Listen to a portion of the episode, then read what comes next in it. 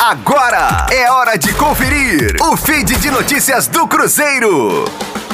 O Cruzeiro ficou mais uma vez no empate nesta Série B.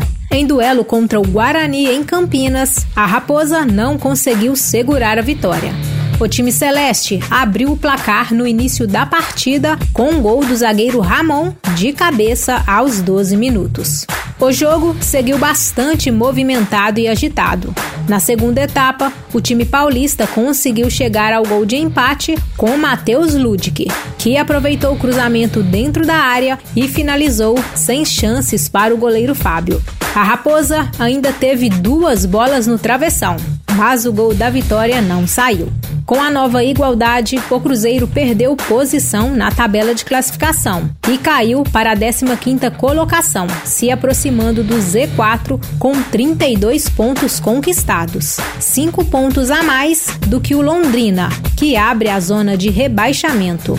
Com as informações do Cruzeiro, para a Rádio 5 Estrelas, Letícia Seabra.